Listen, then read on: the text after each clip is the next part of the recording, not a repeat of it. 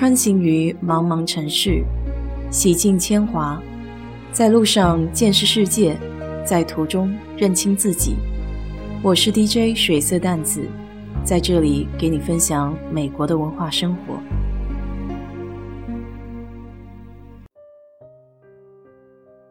家里这两天有股子樟脑丸的味道，因为我在阁楼上撒了一些，防松鼠和浣熊。开空调透气的时候，把阁楼的空气置换进来，就有了浓郁的味道。上网看偏方，说是用洋葱泡水的方法可以去味儿。试了一个礼拜，结果樟脑味道好些了，但有一股子洋葱味儿。想着要不要看看现在流行的空气净化器，上亚马逊逛了半天，找到一个有意思的新名词。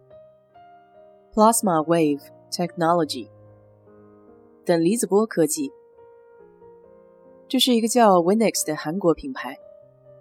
这么讳莫高深的词，莫名激起了我的好奇心，就想去探个究竟。先来看看什么是等离子体。它是一种聚集态物质，不同于固态、液态和气态，算是第四种高能物态。通过对气体放电或者加热的办法，从外界获得足够的能量，使气体分子或原子中被束缚的电子变为自由电子，这便形成了等离子体。它有接近完美的导电率，也会在磁场的作用下显现出各种三维结构，像是丝状物、圆柱状物，还有双层等。简而言之，就是将气体打散了，分解为电子、各种离子、原子和自由基在内的混合体，非常的不稳定。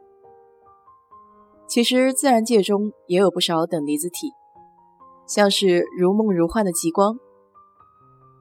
等离子技术最初开发用于工业领域，比如除硫脱硝，可以起到节约能源和效率高的优点。还用于表面技术，像是微电子的制造。在空气净化器中，它的基本原理是这样子的：当空气进入过滤器之后，会通过电运放电，将空气转化为正负离子的等离子状态，然后这些离子会和空气的水蒸气结合，形成抢自由基。抢这个字就是取氢气的氢。还有氧气的氧各一半组成的，也就是 OH，指的是被氢和氧原子剥离的不稳定分子。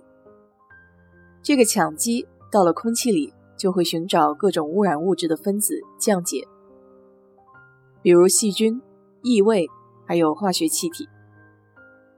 羟基遇到污染物，会重整为水蒸气或其他无害的空气分子。以此来达到净化空气的目的。上面这一切听起来还蛮美好的，但在看评论的时候，有一位用户提出了个质疑，就是等离子体技术在净化空气的过程中会产生臭氧，这样子会不会不安全呢？这里说的臭氧，也就是 ozone，分子是 O 三，氧气的同素异形体。常温下是一种有着特殊气味的淡蓝色气体。初中的生物课上学过大气臭氧层，它保护地球不受紫外线过度照射，所以地球上才会有那么多不一样的生物。当大雷雨过后的时候，空气总是特别清新，而且有一股淡淡的仙草味，这里面就有一部分臭氧的气味。除此之外，在森林、瀑布、海边、河川，都可以闻到这样的气味。在开放的环境中，臭氧的浓度是没法达到对人体有害的程度的，但在密闭的空间中就不一样了。网上还有一种专业的臭氧机，叫 Ozone Generator，亚马逊上也是有的卖的。它的原理就是利用臭氧的强氧化性，去除空气中的细菌和病毒。不少人用这个机器给汽车消毒去味道，因为汽车的空间相对比较密闭，所以这个机器开个十五二十分钟，然后把车门打开通风一个晚上，基本上就可以了。那臭氧究竟达到多少浓度才会对人体有害呢？中科院有一篇科普文章中提到了，当低空大气中的臭氧浓度达到零点一 ppm 的时候，就会刺激呼吸道，引起咽喉肿痛、胸闷咳嗽。当臭氧的浓度更高的时候，可能会导致胸骨疼痛、肺气肿。所以前面的等离子空气净化器中。产生的臭氧浓度必须得低于零点零五 ppm，这也是加州空气资源局对净化器的标准。